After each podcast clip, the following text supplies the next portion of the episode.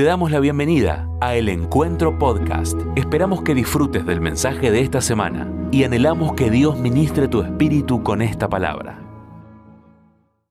¿sí? De nuestro Padre, que es Dios, nuestro Padre, y vamos a, hablar sobre esto. Por eso elegí hoy, Dios me habló de compartir sobre el Padre nuestro. El Padre nuestro, esta oración que muchos conocen, que muchos han recitado de memoria y, que verdaderamente tengo la convicción que a veces no tenemos dimensión de lo que significa cada palabra de esta oración y, y muchos han caído en el error de lo que Jesús dijo que no había que cometer, que era recitar esta, esta oración y repetirla sin entenderla. Y hoy quizás es la oración que más se repite, pero que menos se entiende. Y es una clave. Y esta mañana fue tremendo lo que Dios hizo cuando entramos en niveles de profundidad, de entender qué es lo que Jesús quiso activar en nosotros al guiarnos a hacer esta oración. Así que hoy va a ser una tarde donde siento que Dios te va a dar llaves, te va a dar una clave. Quizás vos ya sabés esta oración de memoria, pero créeme que vas a entrar en una dimensión muy profunda de tu relación con Dios al hacer caso a las palabras de Jesús. ¿Cuántos lo creen en este lugar y pueden decir amén? ¿Sí? Dios lo va a hacer con nosotros. Muchos llaman esta oración la oración cristiana por excelencia. El Padre Nuestro es una oración que está dentro de lo que muchos concuerdan fue el discurso más trascendente eh, o central de Jesús, que fue el Sermón del Monte. ¿sí? Aún otras religiones coinciden en esto. Eh, una vez leí que este hombre Gandhi, ¿sí? que es claramente otra religión, él dijo, el Sermón del Monte es el mensaje más extraordinario que un ser humano haya hecho jamás. Dijo, dijo y si llego a encontrar un cristiano que viva el Sermón del Monte, yo me convierto al cristianismo. O sea, es como que por un lado estuvo bueno y por otro lado nos dio un palito, ¿no? Porque verdaderamente ahí me, ahí me gusta decir y enseñamos que el sermón del monte es la constitución del reino de los cielos. Si vos realmente podés vivir este mensaje que está en Mateo desde el 5 hasta el 7, esos tres capítulos, son un montón de consejos, pero si vos puedes alinear tu vida a ese mensaje, te aseguro que vas a vivir niveles de victoria, de gloria y de poder como nunca antes. Ser cristiano no es creer en Cristo. De hecho, los demonios creen, dice, en el Señor. ¿Y cuántos concuerdan que los demonios no son cristianos? No se trata de creer en Cristo. De hecho, dice que ellos creen y tiemblan.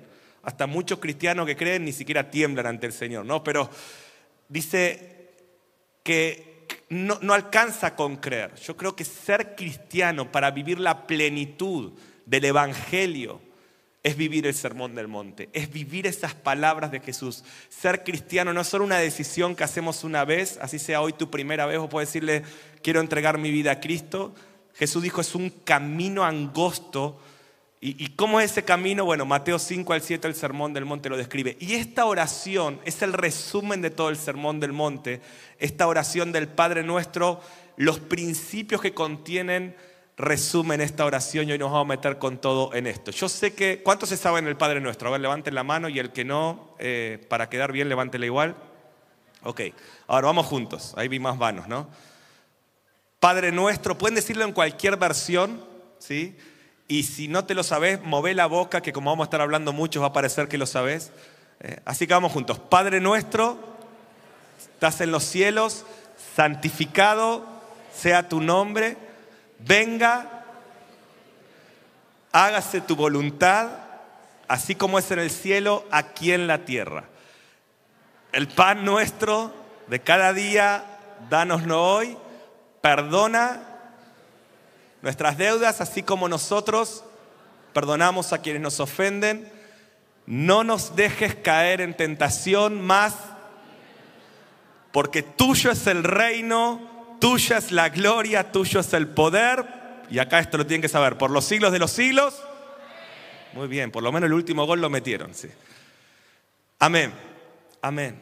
Ahora, creo que esta es una de las oraciones, como decía, que más sabemos, pero que menos experimentamos en la plenitud de lo que Jesús nos dejó. Y quiero orar para que nunca más puedas recitar el Padre Nuestro, orar el Padre Nuestro de la misma manera. Creo que eso es lo que va a pasar en esta tarde.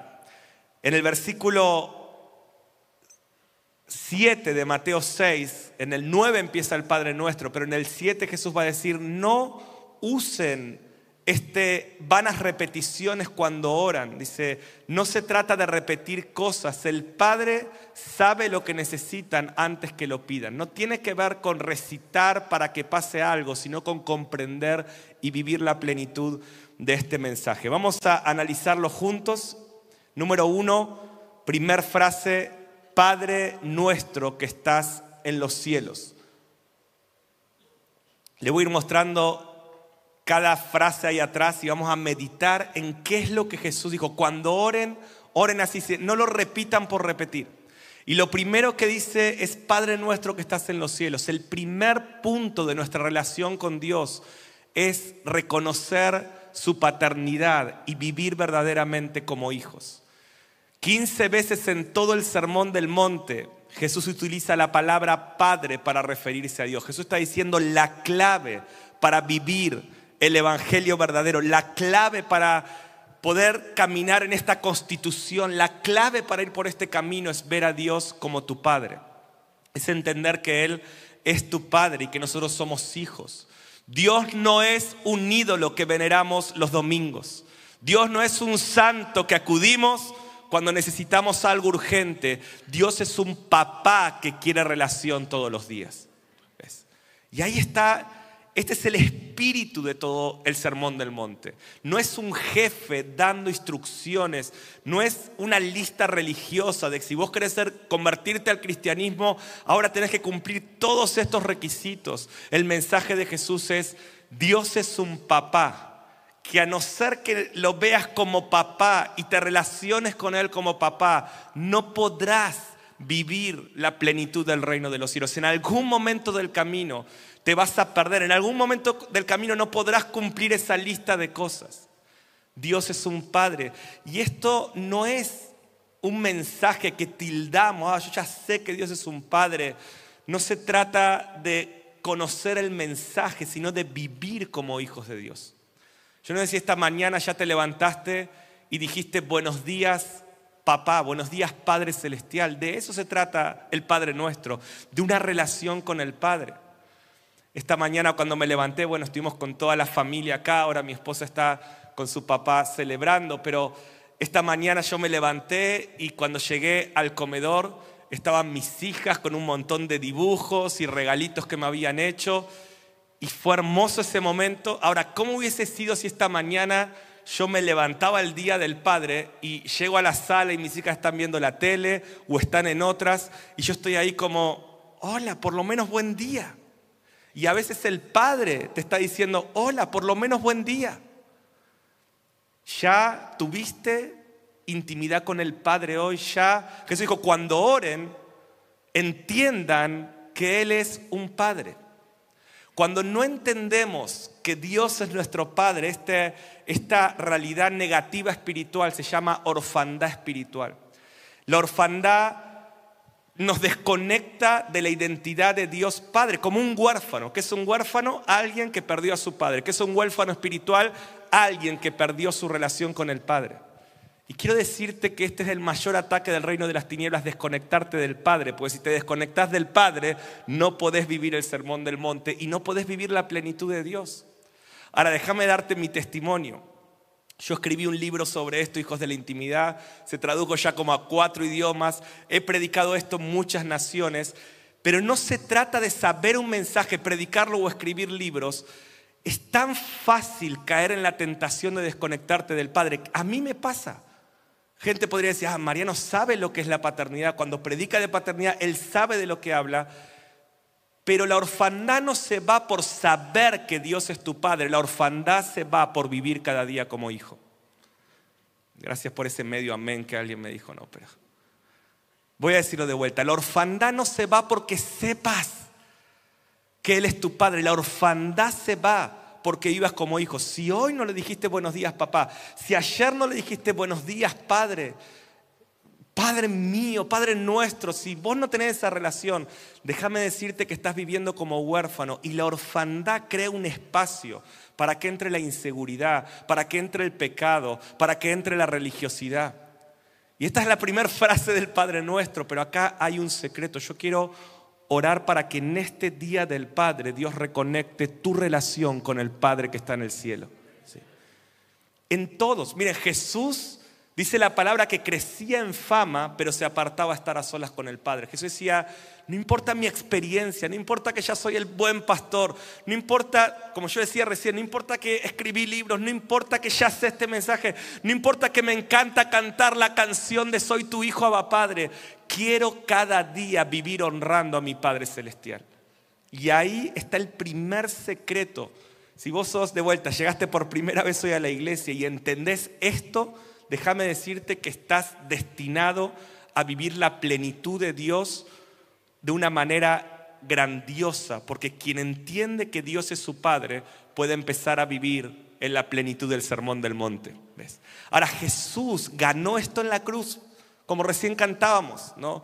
Jesús respondió en la cruz la pregunta más existencial que todo ser humano se hace, que es ¿quiénes somos? ¿Quiénes somos? Yo vengo a decirte esto, no sos tu pasado. No sos tus pecados, no sos tus errores, no sos lo que haces, no sos lo que otros dicen de vos, no sos lo que las circunstancias te dicen, no sos lo que un papá o una mamá natural te dicen, sos lo que Cristo ganó por vos en la cruz del Calvario. ¿Sabes lo que Él ganó en la cruz? El derecho a ser llamado hijo de Dios. Me encanta esto que Josué estábamos cantando recién, ya me olvidé de vuelta la canción, saben que me olvido de las canciones, pero tu amor me rescató, me dio vida eterna. Wow, tu sangre abrió el camino, nos dio libertad, ¿a eso es? Tengo libertad, pero decía como que nunca iba, nunca se cerrará. O sea, en la cruz del Calvario, Vos me definiste y ahora no importa que Satanás lo que diga de mí, yo soy lo que el Padre dice que soy. ¿Ves? Y ese amor nunca se cerrará. Cada vez que Satanás te venga a decir que sos tus pecados, que sos tu pasado, que sos tus errores, vos decirle, soy lo que Cristo ganó por mí en la cruz del Calvario. Por eso ahora puedo decirle a Dios, Padre nuestro, amado Padre. Y no solo soy hijo, no solo sé quién soy, también Él ganó en la cruz una posición. Me puedo acercar con confianza cada día. Ese era el espíritu de esta oración. No repetir vanas oraciones. Era, sos hijo y puedes acercarte cada día delante de tu Padre que te escucha. ¿Cuántas veces, mi hermano, vos y yo estamos acá en la iglesia y estamos adorando, pero hay una voz que te dice, no seas hipócrita? ¿Qué haces acá buscando a Dios? Satanás te dice, yo sé qué hiciste esta semana, yo sé tus errores, yo sé tus pensamientos más íntimos y Satanás te trata de sacar de esa posición de intimidad. Pero déjame decirte que Cristo en la cruz del Calvario no solo te dijo que sos hijo, sino que también ganó algo. Tenés acceso todo el tiempo al Padre. Wow. Esta mañana contaba estaba hace un par de semanas en un Zoom en mi oficina con algunos pastores, era un Zoom importante, yo estaba ahí en la oficina en misión y, escuchaba que yo me olvidé de decirle a mi equipo o a, la gente que está ahí conmigo que estaba en una reunión y ellos venían y, y yo sentía ruidos en la puerta, algunos golpeaban la puerta y me distraían un poco, pero era como que no sé si querían entrar o qué pasaba y yo por adentro estaba pensando, termino esta reunión y los voy a retar porque no se dan cuenta que yo estoy acá, súper importante esto y me están distrayendo.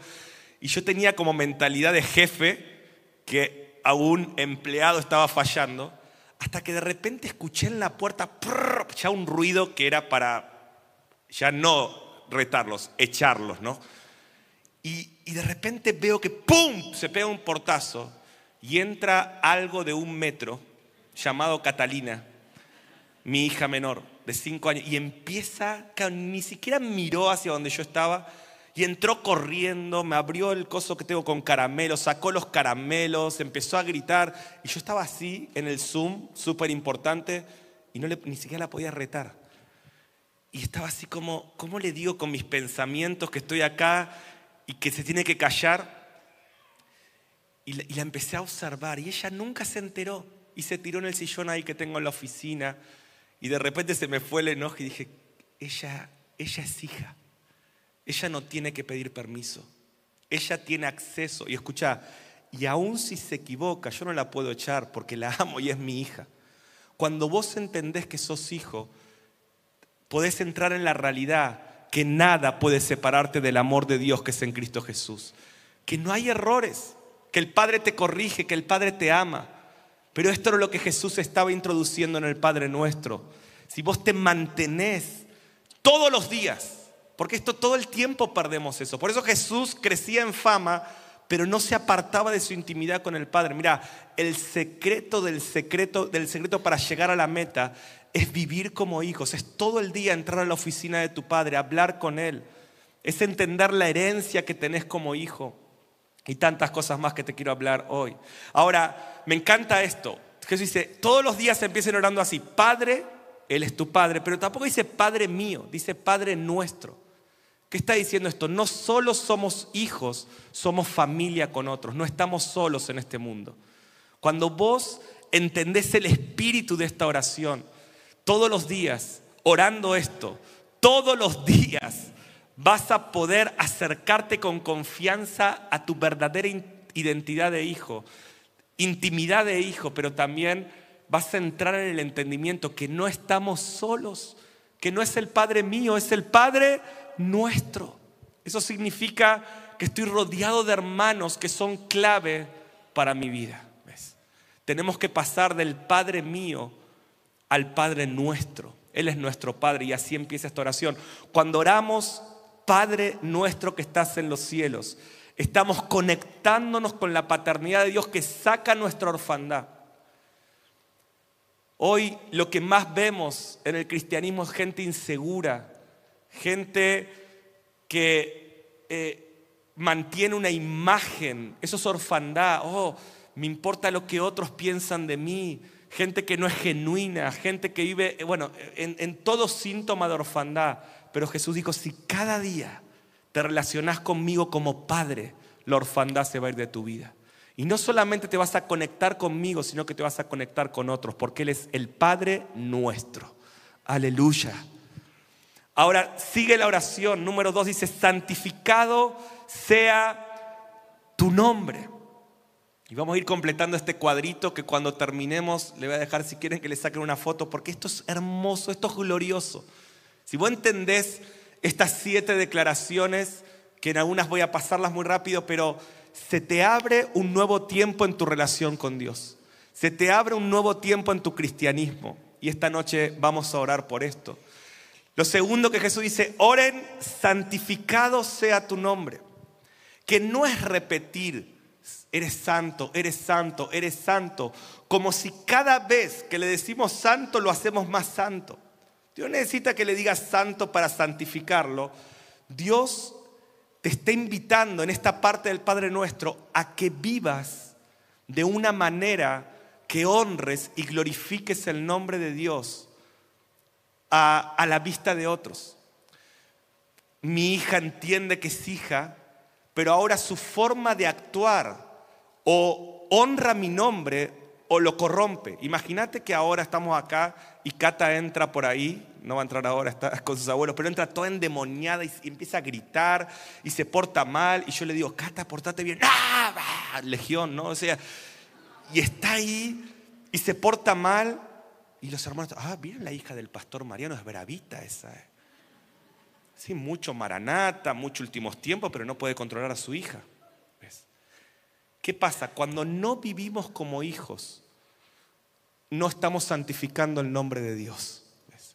¿Qué significa santificado sea tu nombre? Que tengo que recitar esto como una vana repetición, sino que tengo que entender. Cada día me despierto y digo, hoy voy a santificar tu nombre en todo lo que voy a hacer. Todo lo que voy a hacer, voy a vivir como un hijo, que cuando la gente me vea, diga, el papá, Dios, el Padre de Mariano, oh, es santo, es glorioso. Esta semana estábamos en misión el, jueves y vino este hermano de, Chile, Emi Valenzuela, hermoso ministro que hace muchas, varias de las canciones que cantamos.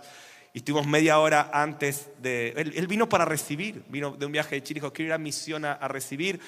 Y estábamos en la oficina tomando un café y justo entra Connie y él la, la ve a Connie y dice, Connie, te conozco, yo te veo en los videitos que sube tu mamá y tu papá. Le dice adelante, quiero decirte que soy tu fan, me encanta cómo adorás, me encanta cómo sos. Y yo no sé qué es lo que Connie le dijo ahí en ese momento, pero se mandó una de las de ellas, no sé qué frase le tiró, se fue. Y Emi me, me mira y me dice, mira, esto que acabo de escuchar para mí vale más que tus libros, vale más que tus prédicas, este es tu mejor mensaje. Y es lo que Jesús está diciendo. Cuando vivís como hijo, la gente te dice, oh, tu padre. O sea, habla tu vida como hijo, santifica el nombre de Dios. Tendría un montón de versículos para mostrarte esto en el Antiguo Testamento, que Ezequiel, por ejemplo, decía, voy a santificar mi nombre restaurándolos, voy a hacer algo en ustedes para que mi nombre sea santificado. Y este es el principio. Cuando oramos, santificado sea tu nombre todos los días. Estamos comprometiéndonos a vivir de una manera que todas las personas que nos vean puedan amar más, admirar más y honrar al Padre. Que la gente que te vea va a decir, esto me hace creer más en Dios, porque sos un hijo que refleja al Padre. Eso es lo que Jesús estaba predicando en el Sermón del Monte. Número tres, ¿están conmigo? ¿Vamos bien? Tercero dice, venga tu reino. ustedes no saben cómo, yo vengo hace un mes en esta conversación de agarrar al Padre nuestro, Dios me dijo, quiero, hijo, quiero darte una llave, quiero mostrarte esta oración en otro nivel y me está revolucionando. No sabía si esto era una serie para misión, para predicar en otro lado. me dijo, esto es para la iglesia, así que esto es para vos en esta hora. Y yo me acuerdo, el otro día estaba armando este cuadro ahí en Betania y, y yo digo, Dios, esto es lo que tengo que predicar el domingo en la iglesia. Y alguien en Betania empieza a cantar Padre nuestro, la canción. Así un montón no la cantaban. Yo dije, no puede ser. Casualidad, no. Dios tiene un propósito en esta noche, así que abrí tu corazón. Gracias por la emoción, pero sé que tu corazón se emocionó, aunque tu cara no lo demostró. Muy bien. Número tres, venga tu reino, hágase tu voluntad. Venga tu reino significa, venga tu plan siento que la palabra reino la hemos devaluado. Satanás la quiere devaluar, ¿no? Series en la tele, blasfemo, o sea, quiere que no entiendas esto. ¿Saben algunos sinónimos de la palabra reino? Jesús dijo, cuando oren, oren así. Y van a ver lo que se va a activar en ustedes. Oren como hijos. Comprométanse a santificar su nombre con su estilo de vida. Y número tres, pidan que venga su plan, que venga la palabra reino. Un sinónimo es imperio. Basilea. Lo dilatado de tu imperio no tendrá fin, es un sinónimo de reino. E, e, en la época, no sé, de los romanos, el pueblo romano vivía para que el imperio romano domine todo. Ellos vivían por esa causa. El imperio griego vivía para que la cultura griega se, eh, se meta eh, en todas las esferas de la sociedad. Ellos querían ver su reino tomarlo y ocuparlo todo. Y Jesús dijo, un hijo de Dios va a vivir para ver el reino de Dios, infiltrarse en todas las áreas, en todos los lugares. Padre nuestro, voy a vivir para santificar tu nombre. Que tu plan se realice hoy en la tierra y aquí tienes una persona para llevarlo a cabo. Venga tu reino. Que lo que domina el cielo domine la tierra. Claro, esto va a pasar literalmente cuando Jesús venga. Jesús dijo, no beberé más del fruto de la vid hasta que venga mi reino. ¿Qué significa eso? Que va a haber un día, mi hermano, donde toda la tierra será llena del conocimiento de la gloria del Señor, como las aguas cubren el mar, y el imperio de amor del cielo lo va a llenar todo. Y Jesús dice, vivan cada día clamando por esa realidad, pero también alineándose para que el plan de Dios se ejecute a través de nosotros. Jesús vivía así. Jesús eh, dice que se perdí, una vez los papás lo estaban buscando a sus 12 años y dice, ¿por qué me buscan? Yo estoy perdido en los negocios. ¿Eso qué significa? En los negocios del Padre, en el reino de mi Padre. Claro, Fíjense la clave de entender la primera frase. Solo el que vive como hijo se pierde en los negocios del Padre. Si vos no entendés que sos hijo, te vas a perder en otros negocios. Pero cada día tenés que orar, venga tu plan, venga tu reino, que hoy tu reino crezca a través de mi vida. Cuando buscamos primeramente su reino, Él añade todas las cosas. Cada día, venga tu reino, venga tu reino, sea hecha tu voluntad. Cuando oramos, venga tu reino, estamos diciendo, en este día quiero ver tu plan global cumplirse en la tierra. Que hoy sea un paso más. Acá tienes un hijo dispuesto a eso. Cuarta oración del Padre nuestro. El pan nuestro de cada día, dánoslo hoy. Y esto es dependencia. Anda grabándote estas palabras. Decí conmigo paternidad. Decí conmigo santidad. Decí conmigo plan. Dependencia. El pan nuestro de cada día, dámelo. Soy hijo. Padre, provee. Esta frase de dependencia es reconocer que Él es el proveedor. Somos hijos, buscamos su reino y Él nos provee. Claro, vivo como hijo, paternidad. Voy a vivir este día para mostrar a otros y honrar el nombre de mi Padre. Una persona de nuestra congregación me mandó un mensaje, creo que fue hace esta semana o la otra, y me dice, mira, estoy tan feliz, mira lo que me pasó. Y dice, estaba atendiendo, porque él tiene un comercio, a la dueña de uno de los comercios más grandes de nuestra zona. Y no sé cómo será la charla que le dije que soy de la iglesia El Encuentro me dice esta persona. Y me dijo, yo tuve muchos empleados y tengo algunos empleados tuve muchos empleados de esa iglesia y son excelentes. Y cada empleado que tengo de ese lugar, vos no sabés la diferencia que marcan. Dice, de hecho, cuando necesito a alguien, yo busco que sea alguien de esa iglesia. Y este hermano me dice, vos no sabés el gozo que me dio porque cuando yo le dije que era de esta iglesia, ella me empezó esta charla y dije, uy, sonamos, dijo. Dice, yo creo que ahora me va a decir, no, sí, yo a los cristianos mejor no los, quiero lejos. Dice, pero la verdad, hacerle llegar a quien sea, por eso me escribió, me dice, hacerle llegar a quien corresponda, que hay una vecina de esta ciudad, empresaria, que felicita a los cristianos de esa iglesia que trabajan acá. Dígame si eso no es una manera, no, no, no, pero escucha, si eso no es una manera de santificar el nombre de Dios. Ahora, ¿cuántos su testimonio hace que mandame cualquiera menos cristianos? Entonces yo vivo como hijo, vivo en mi vida para santificar su nombre. Quiero que su plan se ejecute a través de mi vida. Ese es el espíritu del Sermón del Monte. Número cuatro, dame la provisión. Dependo de vos. Cuando vivimos como hijos podemos disfrutar de la provisión del Padre. Cuando no vivimos como hijos somos autosuficientes. Si recuerdan la parábola del hijo pródigo, que el hijo dijo, no necesito al padre, yo puedo solo. Agarro lo mío y me voy. Y termina en un chiquero. Cuando no sos dependiente, terminás en lugares bajos. Fuiste creado para vivir en una relación con Dios tu Padre y ser dependiente de Él.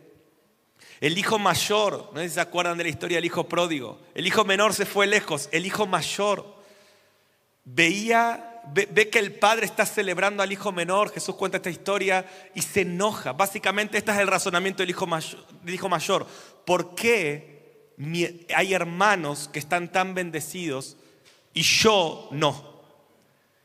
Y Jesús le dice, el padre le dice, vos estás siempre conmigo, vos sos hijo, vos ten, Vos puedes agarrar cualquier cosa de mi casa y esto representa hijos de Dios que se quejan porque Dios bendice a otros, pero no están orando, Padre.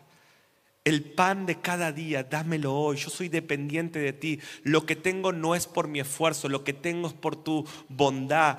Vos sos mi proveedor. Yo hago lo que tengo que hacer y vos provees a mi mesa.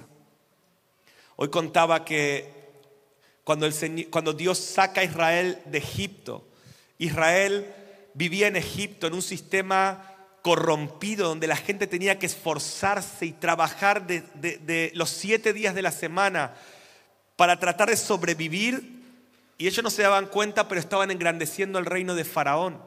Dios los saca de Egipto, los lleva al monte Sinaí y a los pocos días les da los mandamientos. Uno de esos mandamientos es, van a tener, no, no trabajen como máquinas, necesitan hacer su trabajo, pero van a tener un día de reposo, un día para contemplarme. No van a ser como en Egipto. El secreto de Egipto es ser máquinas autosuficientes que acumulan eh, granos en sus graneros, pero el secreto de mi reino es que contemplen mi hermosura, que dependan de mí y yo los voy a saciar.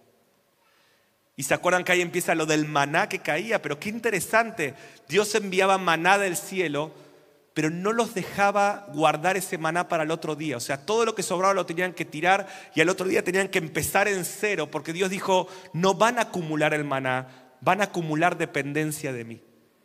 Y fíjense cómo hoy nosotros somos cristianos, pero vivimos en Egipto, ¿no? Creemos que hay que acumular, que hay que guardar en nuestros granos. O sea, no es que está mal ahorrar, no es que está mal trabajar, pero es muy peligroso que creas que dependes de eso y no de la paternidad de Dios que te provee. Y a veces ves a otros hermanos, ah, ¿por qué Dios bendice al hermano? Y estamos como el hijo mayor y Dios te dice, hijo, todo esta bendición también es para vos. Yo anhelaría impartirles esto. Dios nos está bendiciendo tanto como familia y, es como que cada vez estamos más enfocados en lo que Dios nos pide que hagamos.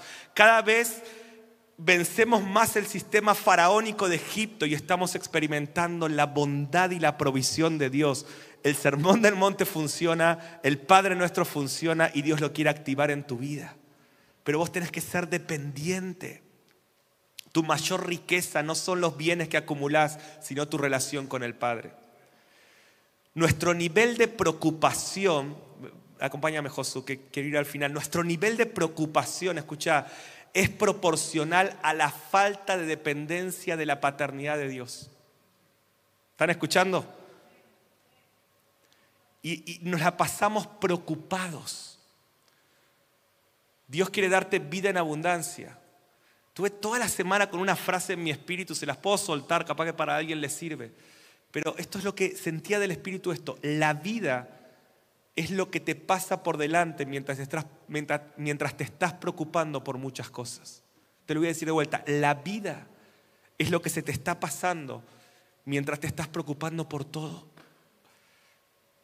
Y Filipenses 4 dice, por nada se preocupen, pero oren en todo. ¿Saben qué es la ansiedad de esta generación? Los ataques de pánico, el nerviosismo, el insomnio y todos los, los virus, las plagas que hoy tenemos entre nosotros, fruto de una generación que no vive en la paternidad de Dios y que está preocupada. Yo no la veo a mi hija que se levanta preocupada en qué va a comer, en qué va a vestir. Yo veo a mi hija que se levanta pensando en lo que ella tiene que hacer, en sus tareas, en la escuela y todo, y yo soy su papá que le doy sustento, que le doy abrigo y que le doy comida. Y cuando vos vivís en lo que Dios te pide que te ocupas, tu Padre te da todo lo que necesitas. ¿Te animás a vencer la preocupación? Yo te quiero dar esta palabra, no pierdas la vida. La vida, la vida está llena de cosas hermosas diariamente que la preocupación te las roba. ¿Y cómo hago? ¿No ves cómo está Egipto? ¿No ves cómo está la inflación? Es que sí, es una picadora de fe y de carne, pero tu única solución es que entres en una relación más profunda con tu Padre que no te va a dejar caer. Tu Padre que no te va a abandonar. Eso es lo glorioso del Evangelio. Yo veo esto y digo, wow, Jesús, sos increíble. Jesús decía, los demás se preocupan por eso. ¿Qué comeremos? ¿Qué beberemos? Pero ustedes busquen mi reino como hijos y todas las cosas les serán añadidas. Yo oro para que muchos se animen a entrar en esta dimensión de fe. Ahora, orad todos los días. Yo te quiero desafiar que por 30 días, yo vengo haciendo eso. Ores el Padre nuestro con este entendimiento y vas a vivir un avivamiento.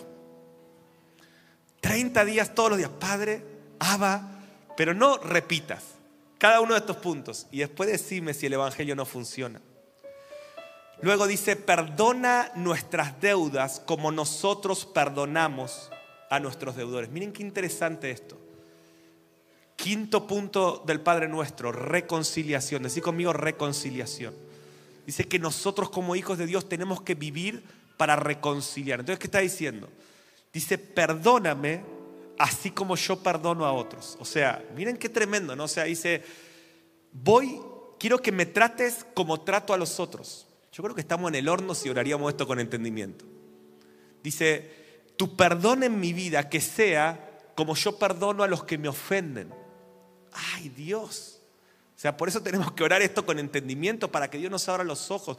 Cada día nos ofendemos, criticamos, juzgamos en nuestra mente a las personas, pensamos mal de otros. Y yo me pregunto, si Dios midiera tu vida como vos medís a otros, yo creo que estaríamos fulminados en este lugar.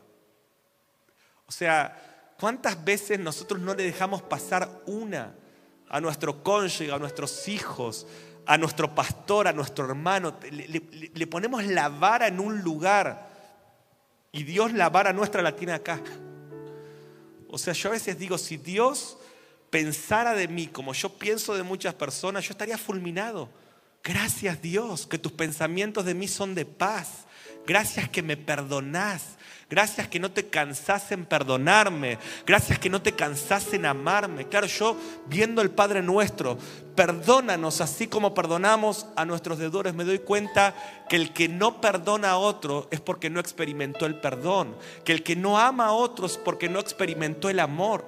Pero ¿qué está diciendo esta parte de la oración? Dice, manifiesta en mi vida tanto tu perdón para que yo pueda vivir para perdonar a otros. Gracias Dios. Mira, a mí me pasa a veces que pienso mal de alguien o algo que alguien dijo no me gustó o alguien tuvo una actitud y yo en mi mente, eh, no sé, un pastor que me criticó o alguien que dijo algo que no me gustó y yo en mi mente enseguida pienso mal y levanto un juicio en mi mente. Y Dios me dice, Mariano, ¿qué harías vos si cada vez que vos cometés un error yo pensara mal de vos? ¿Dónde estarías? Oh Señor, no, gracias. Gracias que tus pensamientos para mí son de paz. Gracias que vos me amás incondicionalmente. Ok, que tus pensamientos con otros sean buenos. Pensá lo mejor. Si experimentás esa gracia, da esa gracia con otros.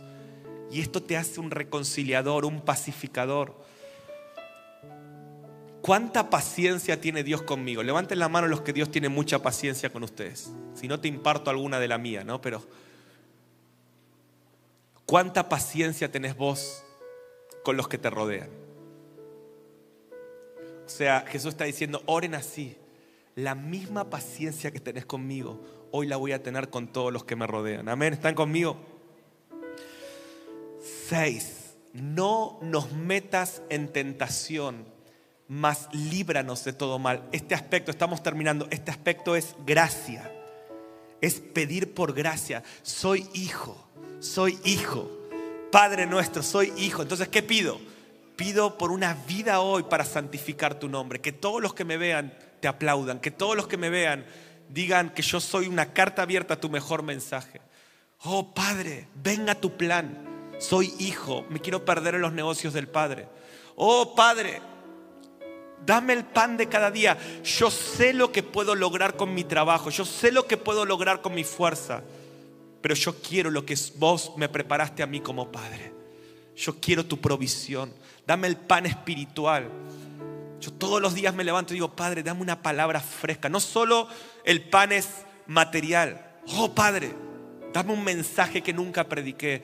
Dame que la gente que me conoce me diga, ¿por qué siempre hay pan fresco en tu vida? Porque vivo con un Padre que todos los días me da un maná nuevo no quiero acumular otra cosa. Esto está disponible para vos. Dice de eh, eh, reconciliación, Padre, déjame pensar tanto en este día en tu amor. Déjame pensar tanto en tu perdón. Déjame recordar tu misericordia.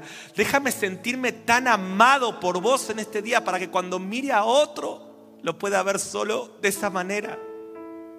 Me encanta a esa mujer pecadora que es prostituta y, Jesús la está bendiciendo.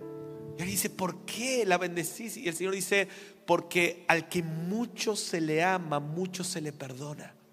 Los más perdonados terminan siendo los más usados. Por eso no dejes que Satanás te diga que tu, tu, pasado te descalifica. Experimenta el perdón de Dios para que estés tan lleno de su amor y su perdón que puedas vivir cada día para reconciliar a otros con Él. No me dejes caer en tentación. El Padre nos da la gracia para vencer las tentaciones. Cuando vivimos en esa posición de intimidad, cuando entramos sin pedir permiso a la oficina de papá y queremos estar con Él, podemos experimentar su gracia para vencer las tentaciones y ser librados del mal. Quiero darte esta noticia.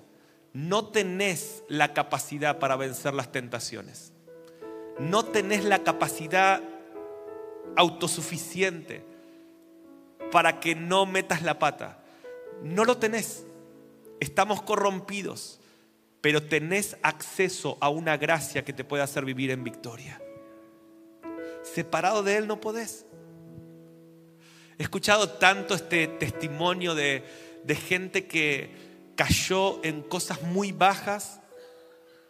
Ahora estoy recordando una persona y dijo, si algo aprendí de ese pecado que jamás creí que podía cometer, es lo que soy cuando me desconecto de Dios.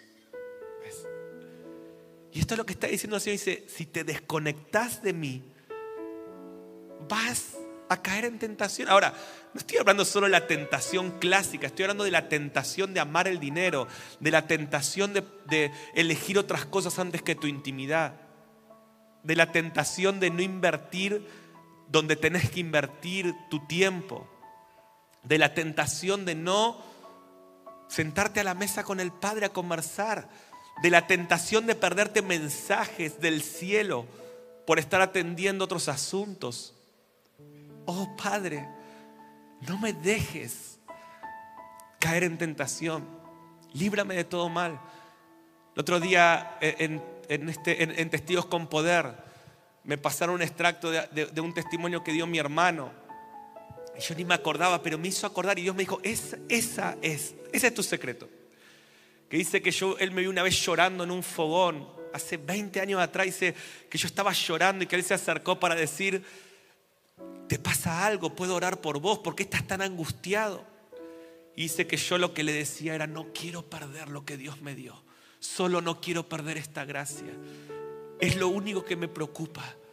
Perder esta, este favor de Dios. No sentir su voz, no, no sentir su presencia. Y Dios me recordó. Me dijo, mientras vivas dependiendo de esa gracia, va a haber abundancia en tu vida. Y yo te digo, mientras vivas dependiendo de esa gracia, va a haber abundancia en tu vida. Uno de mis textos favoritos de Santiago 4:5 dice, Él da mayor gracia. Quiero profetizar que viene mayor gracia para tu vida, para vencer pecados, para traer el favor de Dios, para engrandecer su reino, para honrar su nombre, para hacer avanzar su plan en la tierra. Yo no sé si vos lo podés ver. Lo que pasa cuando una persona simple depende de la gracia, Dios puede tomar tu vida y hacerle una revolución para una generación. Dios no hace acepción de personas, Dios lo puede hacer con vos. Y Él nos dejó el secreto. Ore todos los días. Oh Padre, líbrame de la tentación de ser alguien que vos no me llamaste a ser. Líbrame de la tentación de vivir para un propósito que no es el que vos me formaste. Dice que Él da mayor gracia a los humildes. Los humildes son los quebrantados. Los humildes son los que reconocen su dependencia de Dios. ¿Cuántos reconocen hoy que sin Él no pueden hacer nada? En Juan 5 se acercan a Jesús y le dicen, Jesús, ¿cuál es tu secreto? ¿Cuál es el secreto de tu autoridad? Y Jesús responde clarito, dice, separado de Él no puedo hacer nada. Yo solo hago lo que escucho todos los días hacer al Padre, yo solo eh, digo lo que Él dice, hago lo que veo hacer al Padre. Dice, yo separado soy nada. Pero mi secreto es que he entendido la dependencia de su gracia. Por eso escucha esto. Estoy terminando. Escucha, la oración representa tu humildad. ¿Sabes cuál es la mayor medida de tu humildad? No que digas algo, que, que te hagas el humilde. La mayor medida de la humildad es tu vida de oración. ¿Sabes por qué? Porque el que es El que ora mucho está diciendo, te necesito mucho. ¿Por qué cuando hay una enfermedad oramos como locos? ¿Por qué cuando hay un imposible oramos como locos? Porque Dios nos lleva a extremos, ¿no? Donde decimos, Dios, intervení. Un abuelo orando por su nieto. O sea, es una expresión de humildad. Dios, se me quemaron todos los papeles. Esta no puedo manejarla solo.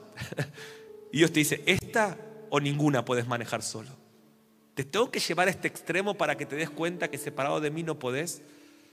Y yo me encanta esto, ¿no? Porque lo que no hacemos a veces por las buenas, en el amor de Dios, Él nos enseña una vida de dependencia. Pero quiero darte una noticia, los que dependen de Él nunca son fallados, nunca pierden. O sea, si vos dependés de Él, vas a ver la gloria de Dios. Por eso grabate esto, el que ora mucho no es porque es muy espiritual. Ahora abrimos los turnos de Betania del lunes a miércoles a la mañana en misión. Ah, qué espirituales. No, qué débiles, qué dependientes que se dan cuenta que si no oran más, no van a poder ver lo que Dios les dijo que quiere hacer con su vida. ¿Cuántos reconocen que necesitamos más gracia? A veces esas mañanas, yo les confieso, yo estoy a veces un poco cansado y digo, mejor hoy me quedo en casa. Pero hay, hay, hay algo en mi corazón de humildad que dice, Dios, no puedo hacer lo que me llamaste a hacer sin tu gracia. Entonces voy a ese lugar de quebranto. Digo, Dios, me estás pidiendo que haga todo esto. Quiero más de tu gracia. ¿Y saben qué? Dios da mayor gracia a los humildes y vas a vencer tentaciones que por años no venciste. Alguien lo tiene que creer. Por su gracia. Y el Padre nuestro termina, llega al final. Tuyo es el reino, tuyo es el poder, tuya es la gloria. ¿Cómo termina? Un llamado a lo que yo llamo el corazón espiritual de todo cristiano, que es la adoración. O sea, cuando tu corazón falla, Pueden funcionar bien todos los órganos, pero si falla el corazón, déjame darte esta noticia, no importa que tengas el mejor riñón, el mejor pulmón, el, mejor estado físico, cuando el corazón falla, hay muerte. Y déjame darte esta noticia, cuando la adoración falla, hay muerte. Hay muerte. Por eso Jesús dice, terminen diciendo esto todos los días. Tuyo es el reino, tuya es la gloria, tuyo es el poder. Tu vida espiritual es, tu, vitalidad espiritual es bombeada por un corazón que adora, que adora, que no deja de adorar en todo tiempo. Ahora, ¿pueden ver lo que es el Padre Nuestro? ¿Cuántos están dando cuenta que esto es una bomba muy grande? Que a veces, Padre Nuestro, que está... No, no, no. Esto es poderoso. Viví adorando al Señor. Viví adorando en todo como hijo, como hijo. Te amo papá, te adoro papá. Tuyo es el reino, tuya es la gloria. De vuelta todos los días haciendo esta oración, vos no te imaginás lo que se puede desatar en tu vida. Amén. Amén. Vamos a hacer algo. Cuando termine la reunión vamos a dejar en la pantalla el cuadro y los que se quieran acercar sacar una foto. Quiero que, eh, yo veo este cuadro, tuve un mes para armarlo, pero digo, ¿sabes lo que veo? La belleza del mensaje de Jesús. Veo el Señor diciendo, yo sé que les va a costar, pero si ustedes oran como yo les enseñé, van a experimentar su gloria. Yo quiero profetizar que nunca podrás orar el Padre nuestro igual. Y te quiero animar, entrenate por 30 días. Después dicen que con 21 días se hace un hábito. Te desafío a 30. Porque cuando oren, oren así. Ahora, voy a terminar orando. Pero esta mañana pasó algo muy fuerte acá y Dios nos dio una llave. Claro, Dios nos dijo, y, pasó al final de la administración esto. Pero íbamos en el auto con mi esposa y me dijo, esa es la llave. ¿Cuál es la llave? Que claro, si no empezamos con el Padre nuestro, si no empezamos resolviendo nuestra relación diaria de paternidad, todo lo demás no se activa. De hecho, veo que te digo, cuando te reconcilias con la paternidad de Dios, créeme que lo otro fluye solo, ni siquiera te tenés que forzar. Cuando vos te reconcilias con su paternidad, preferís el pan que Él te da que el que vos mismo podés producir. Cuando vos te reconciliás con su paternidad, querés vivir para santificar su nombre a ojos de otros. Cuando vos te reconciliás con su paternidad, es como un hijo, ¿no? Que su padre es empresario y el padre quiere una empresa familiar, pero el hijo quiere hacer otras cosas, pero cuando se reconcilian se dan cuenta que esto era una empresa familiar y que él tiene una herencia. Cuando vos te reconcilias con su paternidad, te das cuenta que fuiste llamado a perderte en los negocios del padre, que esto es un asunto familiar y que esto es herencia. Ahora, este es el punto para mí más importante de la noche. A veces nuestra relación con nuestro Padre, natural, corrompe que podamos relacionarnos con Dios de la manera correcta como Padre espiritual. Y quiero decirte esto, no importa cómo haya sido tu relación con tu Padre, sea mala o buena. Vos puedes tener el mejor padre. Yo considero que tengo el mejor padre. Y no lo digo porque está acá. Yo considero que Dios me ha dado un ejemplo de paternidad único. Me siento privilegiado por el padre íntegro que Dios me dio y en todos los asuntos pero mira lo que aprendí. Tuve que aprender esto. Que ni siquiera tener el mejor padre basta para poder entender la paternidad de Dios que está en otro nivel. Yo sé que Él piensa cosas buenas para mí, pero ni en sus mejores deseos Él podría impartir sobre mi vida lo que el Padre Celestial piensa sobre mí. Entonces, así tengas el mejor como yo, necesitas encontrarte con su paternidad.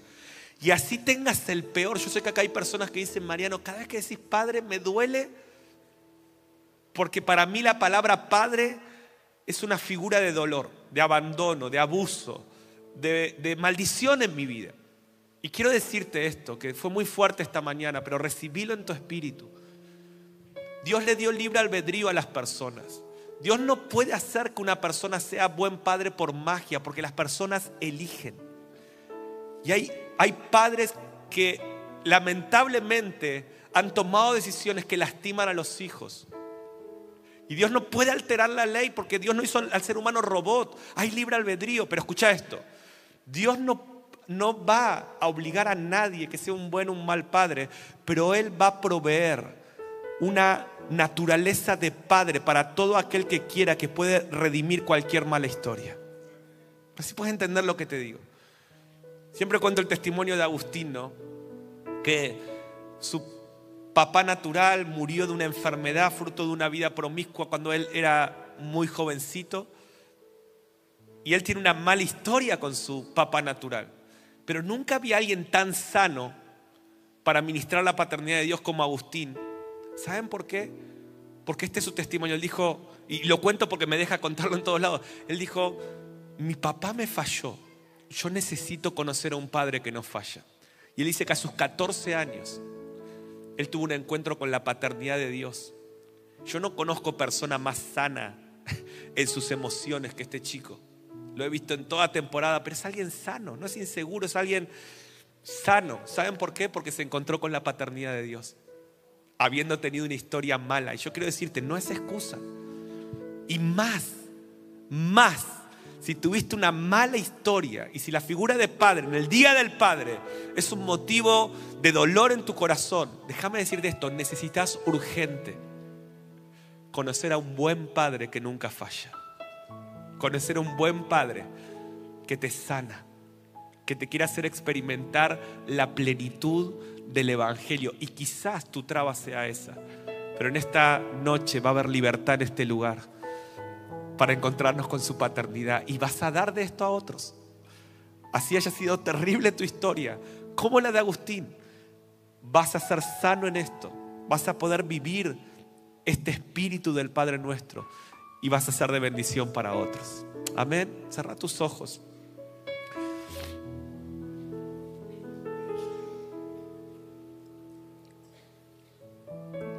Me encantaría decirte en esta noche que empieces a orar el Padre nuestro con entendimiento. Pero antes de hacer la oración, necesito hacerte la pregunta, ¿cómo está tu relación con el Padre? ¿Cómo está? Es bien práctico lo que te estoy preguntando. Es como que vos me digas, Mariano, esta semana ¿Cómo estuvo tu relación con tu papá natural? ¿Hablaste con él? ¿Lo saludaste? ¿Tuviste charlas? ¿Le dijiste que lo amás? ¿Cómo está tu relación con tu papá? Y yo hoy te pregunto, vamos todos con sus ojos cerrados, quiero que estemos todos orando. Esto es para todos. Si algo me he dado cuenta después de predicar este mensaje tantos años, es que nunca nos graduamos de esto, nunca terminamos de aprobar esta materia en el sentido que cada día necesitamos más comunión con Abba. Y eso saca tus temores, eso saca tu inseguridad, eso saca tu preocupación. Puedes empezar a disfrutar de la vida. ¿Qué es lo que pasa mientras te preocupas con tantas cosas? Solo por saber que tenés un papá que cuida de vos, que es un gran líder, que te va a guiar, a lugares donde vos nunca podrías llegar, que te va a proveer. Yo, siento decir esto, deja de preocuparte aún por la maldición económica de Argentina, porque tu economía no depende de la corrupción o de los sistemas económicos de un país. Tenés un padre que provee y nunca te va a dejar faltar nada.